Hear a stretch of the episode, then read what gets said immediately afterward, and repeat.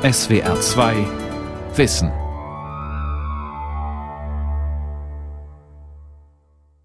Mit der SWR 2 Aula und dem Thema Vertrauen, die Basis des sozialen Miteinanders, am Mikrofon Ralf Kaspari. Vertrauen, das ist wissenschaftlich schwer zu fassen. Es ist ein eher diffuses Gefühl, obgleich es Basis unseres sozialen Miteinanders ist. Wir vertrauen Institutionen, Firmen, Produkten, wir vertrauen Schulen, Lehrern, Eltern, den Kindern und natürlich dem Partner. Wir wollen ständig Vertrauen gewinnen und es auf keinen Fall verlieren. Der Philosoph Wilhelm Schmid aus Berlin erklärt, was Vertrauen eigentlich ist, warum es so wichtig ist und warum wir in einer Kultur wachsenden Misstrauens leben. Da ich Philosoph bin, will ich mich gleich vorweg kritisch selbst fragen, ob ich als solcher zur Frage des Vertrauens etwas beizutragen habe. Gehört das nicht ins Feld der Psychologie, vor allem in die Unterabteilung Wirtschaftspsychologie? Sollte nicht auch die Politologie bereits im Grundstudium Kenntnisse dazu vermitteln? Möglicherweise. Aber Philosophen verfügen über eine historische Erfahrung, die nicht zu verachten ist. Sie haben großes Vertrauen in die Wahrheit gesetzt, meist ihre eigene. Die Erfahrungen, die damit zu machen waren, haben dazu geführt, dass allzu forsche Behauptungen von Wahrheit nicht mehr sehr populär sind, weder in der Philosophie noch sonst wo. Eine Folgerung daraus ist, sich mehr in der Skepsis zu üben. Skepsis hat mit einem Mindestmaß an Misstrauen zu tun, doch dazu später mehr. Erst einmal gilt alle Aufmerksamkeit dem verlorenen Vertrauen, beispielsweise bei Banken, die das Misstrauen ihrer Kunden beklagen, oder Pharmaunternehmen, die die Ablehnung von vertrauenswürdigen Insektenvernichtungsmitteln nicht verstehen. Auf dem alltäglichen Kampffeld der Ernährung wissen viele nicht mehr, welchen Lebensmitteln überhaupt noch zu trauen ist. Im politischen Raum misstrauen viele junge Menschen allen, die den gravierenden Folgen der Klimaveränderung mit Nichtstun begegnen. Die Frage des Vertrauens berührt alle Bereiche des Lebens. Dass Vertrauen unverzichtbar ist, weiß jede und jeder. Dass ein allzu großes, ja blindes Vertrauen wesentlich am Entstehen von Vertrauenskrisen beteiligt ist, gestehen nicht alle sich ein. Es verhält sich eben nicht so einfach mit dem Vertrauen. Das lehrt schon die alltägliche Erfahrung in menschlichen Beziehungen. Die Beziehungen der Liebe, der Freundschaft und der Kollegialität leben vom Vertrauen. Wo ein Mindestmaß an Vertrauen möglich ist, kann es mehr Kooperation und viel Verlässlichkeit geben. Die Kommunikation fällt leichter und aufwendige Kontrollen können entfallen. Das bringt für die Beteiligten größere Bewegungsspielräume und vielfältigere Möglichkeiten des Lebens. Wohingegen nicht der kleinste Lichtblick an Vertrauen sich zeigt, wird das Leben schwer der Bewegungsspielraum klein. Würde das um sich greifen, könnte sich jede bejahenswerte Form von Gemeinschaft und Gesellschaft auflösen. Eingeschlossen in ein Verlies, in dem jeder ständig vor jedem auf der Hut sein müsste, wären alle damit beschäftigt, sich wechselseitig zu verdächtigen, zu kontrollieren und zu verfolgen. Wie eine Welt ohne jedes Vertrauen aussähe, ist bei dessen Irritation schon zu ahnen – ich könnte keinen Bus, keinen Zug, kein Flugzeug mehr besteigen, denn ich müsste befürchten, nicht mehr zuverlässig ans Ziel gebracht zu werden. In der modernen Gesellschaft, deren kalte Funktionalität oft geschmäht wird, kann immerhin noch in relativ hohem Maße auf das zuverlässige Funktionieren von Menschen, Dingen und Systemen vertraut werden. Und doch kommt gerade dort, wo in einem solchen Maß auf Vertrauen gesetzt werden darf, auch dessen möglicher Verlust empfindlich ins Spiel ausgelöst von der kleinsten Unstimmigkeit. Das Vertrauen scheint eine komplizierte Angelegenheit zu sein. Was ist Vertrauen? Mich auf andere, auf Dinge und Verhältnisse verlassen zu können. Darauf hoffen zu dürfen, dass vor allem die Macht, die andere über mich ausüben können, nicht missbraucht wird und dass mir und vertrauten anderen nichts Schlimmes widerfährt, wenn aber doch, dass es gut zu bewältigen ist. Auf dieser Basis können Menschen sich in Beziehungen heikle und intime Dinge anvertrauen, ohne einen Missbrauch des Wissens darüber befürchten zu müssen. Aber kann ich auch einer Abhördose wie Alexa vertrauen?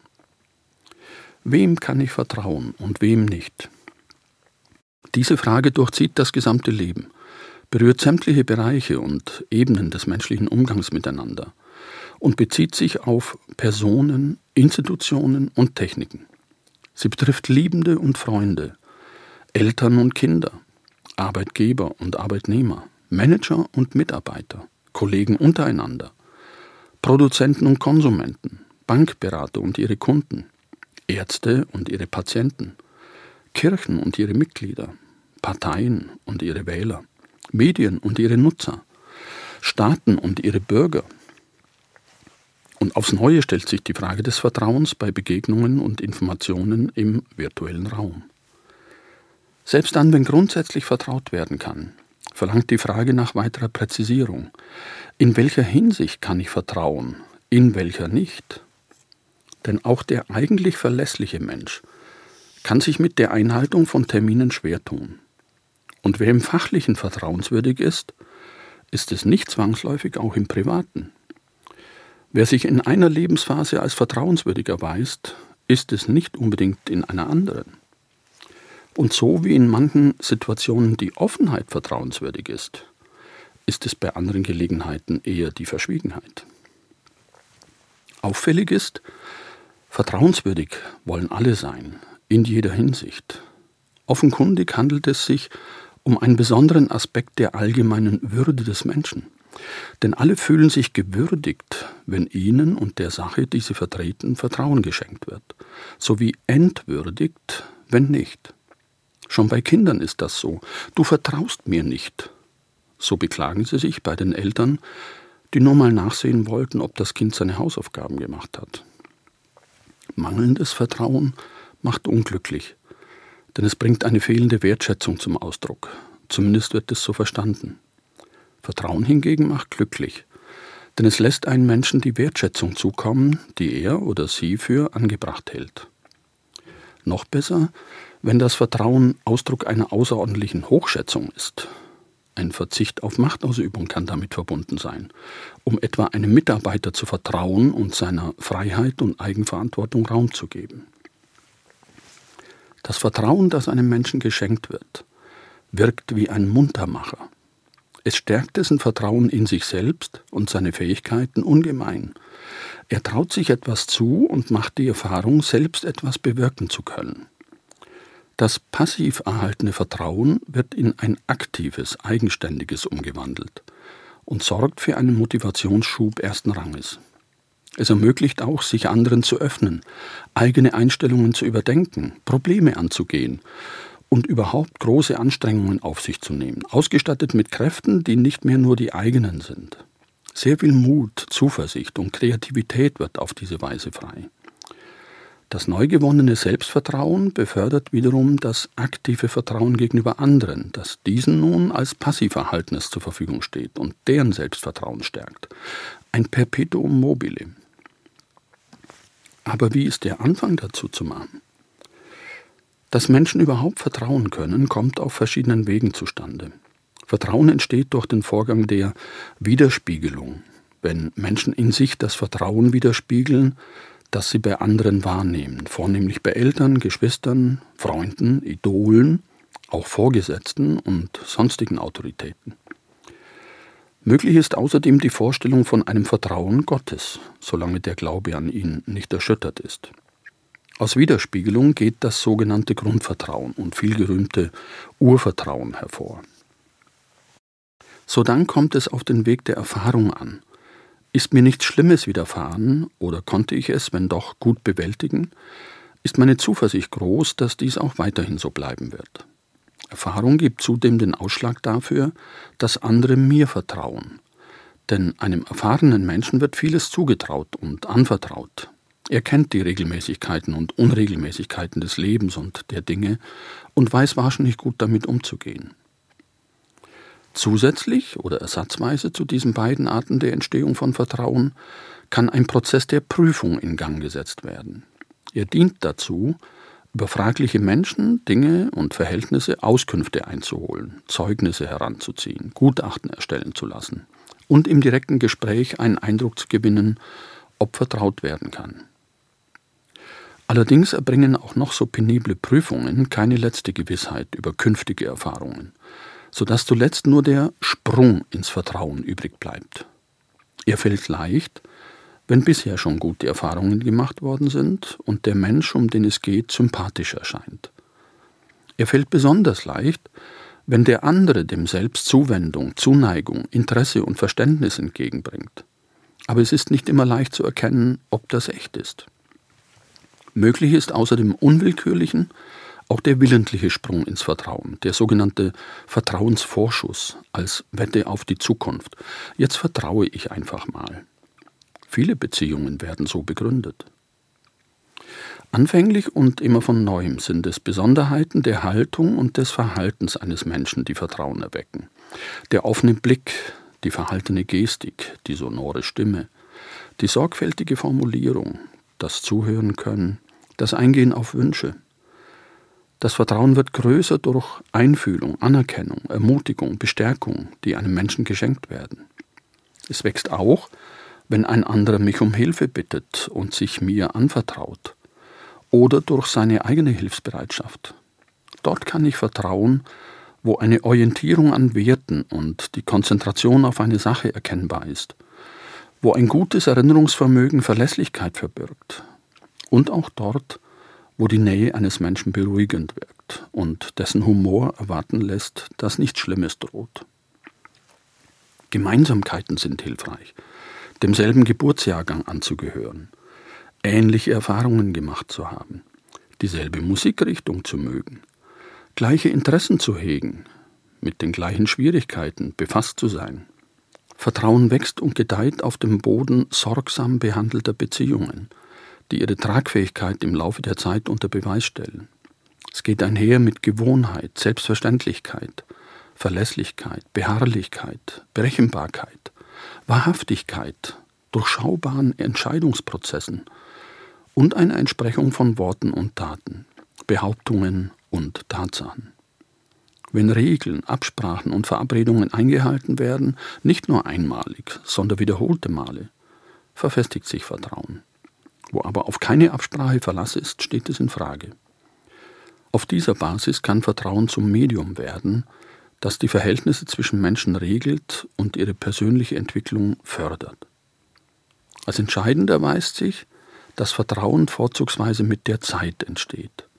Es braucht Geduld und Ausdauer, um Anlass zur Vermutung zu geben, dass vertraut werden kann. Erst im Laufe der Zeit entsteht die Gewissheit, dass aus vergangenen Erfahrungen auf künftige geschlossen werden darf. Das ist allerdings ein Element, das von der Grundstruktur der Moderne gerade nicht begünstigt wird. Sie will von alten Geschichten nichts wissen.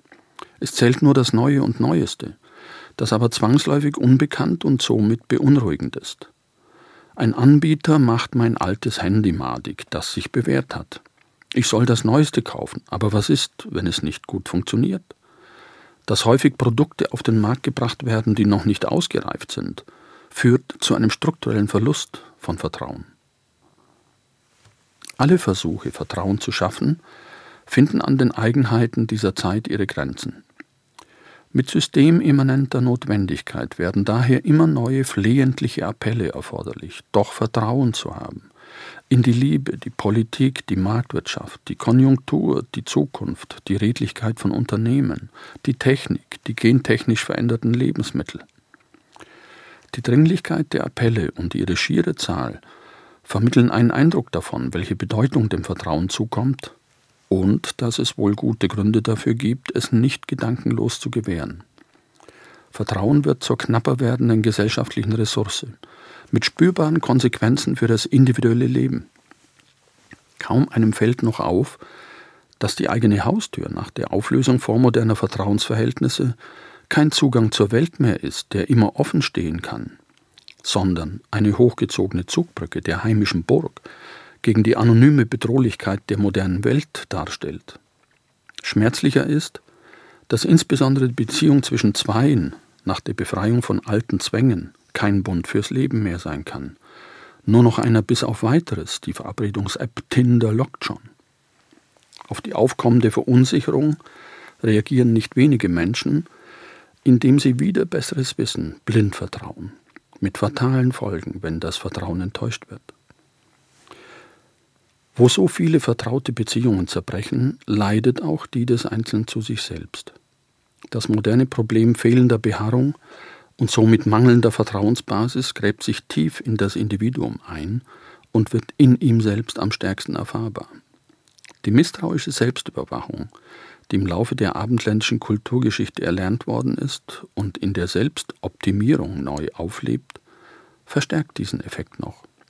Lange konnte das Selbstvertrauen eines Menschen eine Funktion seines Gottvertrauens sein. So lange nämlich, wie er sich als Kind Gottes verstehen konnte, von ihm akzeptiert, in welcher Verfassung auch immer, von ihm geführt, wohin auch immer. Aufgrund des Befreiungsprojekts aber steht dem modernen Menschen dieser metaphysische Rückhalt nicht mehr zur Verfügung. Und sobald der Überhang an traditionellem Vertrauen, das aus vormoderner Zeit noch weit in die Moderne hineinragte, abbricht, stürzt er ins Nichts. Eine Identität, ein sich selbst gleichbleiben, wie es unter vormodernen Bedingungen noch ohne weiteres möglich war, wird in der modernen Zeit des immer Neuen von Grund auf unmöglich. An ihre Stelle tritt das Paradigma der Flexibilität, der Veränderung, die ständig stattfinden muss und jedem Einzelnen abverlangt, sich den je aktuellen Gegebenheiten anzupassen. Das aber hat zur Folge, nicht mehr so recht zu wissen, wer oder was das eigene Selbst ist, also auch auf sich selbst nicht mehr vertrauen zu können. Vertrauensvolle Beziehungen zu anderen kommen auf diesem wankenden Grund nicht mehr zustande. Der Ansatzpunkt zu einer Stärkung des Vertrauens auf dem Weg in eine veränderte Moderne ist jedoch ebenfalls beim eigenen Ich zu finden. Schon weil ich nicht über andere, nur über mich selbst umstandslos und ohne Verzug verfügen kann. Bei aller Bereitschaft zu Veränderungen kann ich Punkte meiner Beharrung definieren. So wird anstelle der verlorenen Identität eine verlässliche Integrität möglich. Sie verbirgt eine ausreichende Festigkeit meiner selbst, grundsätzlich veränderbar, ohne ständig verändert zu werden. Mit mehr Spielraum für unterschiedliche Aspekte des Ich als bei einer Identität, die ja nicht von ungefähr immer multipler werden muss. Selbstvertrauen entsteht dort, wo Selbstgewissheit ist. Selbstgewissheit wächst dort, wo ein klar definiertes Selbst ist, das seine inneren Zusammenhänge bewahrt, um sie von Zeit zu Zeit neu zu überdenken.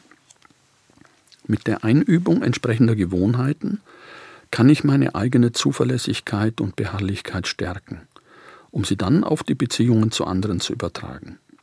Mit wachsendem Selbstvertrauen wächst die Fähigkeit, anderen zu vertrauen und deren Vertrauen zu gewinnen. Die Gefahr der Abhängigkeit vom Vertrauen anderer verringert sich, und das Vertrauen, das mir von anderen entgegengebracht wird, findet nun den nötigen Gegenhalt. Ich kann es aushalten, dass mir vertraut wird, und empfinde es nicht mehr als unerträgliche Last, der ich mich nicht gewachsen fühle. Alle Arbeit an mir selbst zielt darauf ab, den Anteil vertrauensvoller Beziehungen der Liebe, der Freundschaft und der Kollegialität in meinem Leben zu erhöhen. Sinnvoll erscheint auch, das funktionale Vertrauen, das Menschen zuverlässig ihre Funktion erfüllen, in ein menschlich zugewandtes, kooperatives Vertrauen zu verwandeln, wo immer es möglich ist, schon weil dann vieles besser funktioniert. Das bedeutet, andere als Menschen statt als Funktionäre zu sehen. Niemand will gerne als bloße Maschine wahrgenommen werden, ich selbst auch nicht. Mit einer Stärkung des menschlichen Vertrauens ist das Grundproblem, das die Moderne systematisch produziert, auf ein lebbares Maß zu reduzieren. Denn es gibt eine signifikante Konjunktur des Misstrauens, die mit dem Prozess des Fortschritts einhergeht. Misstrauen ist keine Erfindung der Moderne, es ist ein altes Phänomen, das aber von Zeit zu Zeit seine Erscheinungsform variiert. War es einst die Willkür der Macht und mitunter auch des Rechts, die misstrauisch machte, so ist es in der Moderne die unablässig drohende Veränderung, die dafür sorgt, dass auf bewährte Verhältnisse, die aus Erfahrung Vertrauen verdienen, nicht mehr gebaut werden kann. Schon morgen wird alles wieder ganz anders sein. Vertrauen entsteht neu, wenn die Arbeit daran als eigene Aufgabe begriffen wird, die ebenso viel Aufmerksamkeit beansprucht wie jede andere Art von Arbeit. Wichtig dafür ist jedoch das Wissen, wie verloren gegangenes Vertrauen zurückgewonnen werden kann. Nicht in einem einzigen Moment, nur mit längerem Atem beginnend bei der Arbeit an mir selbst, die mein Wohlwollen für andere, dann deren Wohlwollen für mich wieder möglich macht. Ich will anderen wohl, indem ich mich um Verständnis für ihre Sichtweisen bemühe und ihnen wiederholt gerade dort entgegenkomme, wo es ihnen besonders wichtig ist. Diese Arbeit endet nie, denn Vertrauen wird nicht ein für alle Mal erworben. Ein angehäuftes Vertrauenskapital kann, wie jedes andere Kapital, jederzeit wieder verspielt werden. Die neue Arbeit am Vertrauen zielt nicht mehr darauf, das Ideal völliger Vertrauensseligkeit zu erreichen. Es kommt darauf an, sich selbst und andere nicht ins Gefängnis eines blinden Vertrauens einzuschließen, das keinerlei Abweichung und keine überraschende Entwicklung mehr erlauben würde. Ein allzu großes Vertrauen öffnet nur dessen Missbrauch Tür und Tor. Denn dem, der nie misstraut, kann alles zugemutet werden. Ungute Entwicklungen, die keiner gewollt hat, werden ausgerechnet von guten Menschen befördert, die keinerlei Argwohn hegen. Der eigentliche Auslöser der weltweiten Finanzkrise von 2008 war das blinde Vertrauen vieler Menschen in die Banken, denen niemand mehr auf die Finger sah, so dass sie aberwitzige Geschäfte machen konnten. Der Sinn des Misstrauens erschließt sich, wenn es für einen Moment weggedacht wird. Wäre es wirklich ein besseres Leben, eine bessere Welt, wenn es keinerlei Misstrauen gäbe? Also alle Menschen sich und anderen stets vertrauen könnten und niemand gegen niemanden etwas im Schilde führen würde? Eine Welt, in der es ausgeschlossen wäre, jemals hintergangen zu werden, könnte eine harmlose, langweilige Welt mit einem Leben ohne jede Spannung sein, das zugleich sehr bedroht wäre. Die kleinste Irritation würde unversehens und unverhältnismäßig auf den Zusammenhalt des Ganzen durchschlagen. Die Kontrasterfahrung, die den Wert des Vertrauens erst fühlbar macht, würde ersatzlos entfallen. Die Kreativität, zu der keineswegs nur das Vertrauen, sondern auch das Misstrauen antreibt, würde versiegen. Ebenso die Motivation, die sich dem Misstrauen eines anderen verdankt, es ihm mal zu zeigen. Eine Auseinandersetzung mit dem Kleingedruckten des Lebens fände nicht mehr statt. Denn das Vertrauen sieht großzügig darüber hinweg, während das Misstrauen stets die vermeintlichen Kleinigkeiten im Blick hat, in denen das große Ganze auf dem Spiel steht. Angesichts dessen drängt sich der Eindruck auf, dass es inhuman ist, absolutes Vertrauen vorauszusetzen, um so dann jeden Haarriss in einer Beziehung als absoluten Vertrauensbruch abzustrafen. Human ist es hingegen, grundsätzlich von einer Basis des Vertrauens auszugehen und gelegentliche Einbußen und Enttäuschungen mit einzukalkulieren. Wenn alle Blicke sich nur darauf richten, verlorenes Vertrauen zurückzugewinnen, gerät die Bedeutung des Misstrauens leicht außer Blick. Misstrauen hat dort Sinn, wo es am Platz ist. Es ist dort am Platz, wo Vertrauen Dummheit wäre. Zu praktizieren ist das minimale Misstrauen am besten in Form von Vorsicht, um Probleme frühzeitig wahrzunehmen und rechtzeitig Antworten auf Herausforderungen vorzubereiten. Vorsicht etwa beim Verleihen von Dingen, denn das Vertrauen auf Rückgabe ist meist fehl am Platz. Vorsicht bei der Preisgabe intimer Informationen in Beziehungen, erst recht im digitalen Raum, denn wenn es Gelegenheit zum Missbrauch gibt, wird sie irgendwann auch genutzt. Vorsicht, wenn es angeblich nur um die Sache geht. Denn es geht nie nur um Sachen, immer auch um Personen und diesen meist um Macht. Vorsicht, wenn ein Mensch behauptet, es gehe ihm niemals um Macht, denn gerade ihm geht es um nichts anderes. Vorsicht auch, wenn einer zu viel vom Vertrauen spricht, er könnte ein Interesse daran haben, mich einzuschläfern. Vorsicht, wenn eine ganze Flut von Vertrauensbeweisen hereinbricht. Es handelt sich wohl um einen Versuch zur Überwältigung. Vorsicht letztlich gegenüber einer Kultur, die das Misstrauen theoretisch missachtet, praktisch aber befördert, mit immer neuen Versprechungen, die sich als uneinlösbar erweisen. Immerwährender Fortschritt, Aufhebung aller Widersprüche, universelles Glück, alles wird total positiv. Wo es Anlass zum Misstrauen gibt, ist blindes Vertrauen reiner Leichtsinn. Sinnvoll erscheint demgegenüber, einen maßvollen Pegel des Misstrauens aufrechtzuerhalten, schon um die Anfälligkeit für Enttäuschungen abzumildern und das Bewusstsein für den Wert des Vertrauens zu stärken. Ein Mindestmaß an Misstrauen erscheint angebracht, da das Vertrauen die vielfältigen Beziehungen zwischen Menschen keineswegs nur vereinfacht, nicht immer also ein Mechanismus der Reduktion sozialer Komplexität ist, wie der Soziologe Niklas Luhmann 1968 meinte. Beziehungen werden vielmehr schwieriger, wenn ein allzu großes Vertrauen unliebsame Konsequenzen nach sich zieht, die mit ein wenig Misstrauen zur rechten Zeit zu verhindern gewesen wären. Nicht nur ein zu großes Misstrauen macht Stress, sondern auch ein unangebrachtes Vertrauen. Entscheidend ist, das richtige Maß zu finden. Ein Untermaß an Misstrauen ist Leichtsinn. Ein Übermaß löst jede bejahende Beziehung auf. Im langen Prozess der Erfahrung und Besinnung entsteht erst ein Gespür dafür, in welcher Situation, bei welchem Gegenüber, welches Maß an Vertrauen und Misstrauen angemessen ist. Vertrauen kann das Leben erleichtern, aber ein wohldosiertes Quantum an Misstrauen sorgt dafür, dass die Erleichterung nicht unversehens das Leben erschwert. Vertrauen hat weiterhin Sinn, wenn das Misstrauen nicht gänzlich missachtet wird. Im Alltag ergänzt eine gesunde Skepsis das Vertrauen, auch ohne konkreten Anlass, um im Zweifelsfall nicht aus allen Wolken zu fallen, sondern das Leben wieder selbst in die Hand zu nehmen. Die Skepsis verhindert das Übermaß an Vertrauen, das sich plötzlich in ein Übermaß an Misstrauen verkehrt. Auch ein sehr großes Vertrauen muss kein restloses sein. Die Pflege der Skepsis erfordert kein ständiges, aufwendiges Kontrollieren, nur ein beiläufiges, unaufdringliches Draufschauen in verlässlicher Regelmäßigkeit. Auf die Dinge und Verhältnisse von Zeit zu Zeit ein Auge zu haben, ist eine Methode für ihre Verlässlichkeit Sorge zu tragen. Wünschenswert wäre ein Grundvertrauen, das grundsätzlich gilt, aber einen Hauch von Misstrauen mit umfassen kann. Ein Grundvertrauen auch zwischen Zweien, das groß genug ist, um sich wechselseitig sehr viel Freiraum gewähren zu können. Dann muss nicht mehr ständig um die Beziehung gefürchtet werden. Da bei aller erhofften Zuverlässigkeit eine gelegentliche Unzuverlässigkeit nicht gänzlich aus dem Rahmen fällt. Die kleine Unwahrheit, die der gewöhnlichen Polarität des Lebens zuzurechnen ist, muss die Beziehung nicht mehr von Grund auf in Frage stellen. Worte und Taten müssen sich nicht mehr immer eins zu eins entsprechen.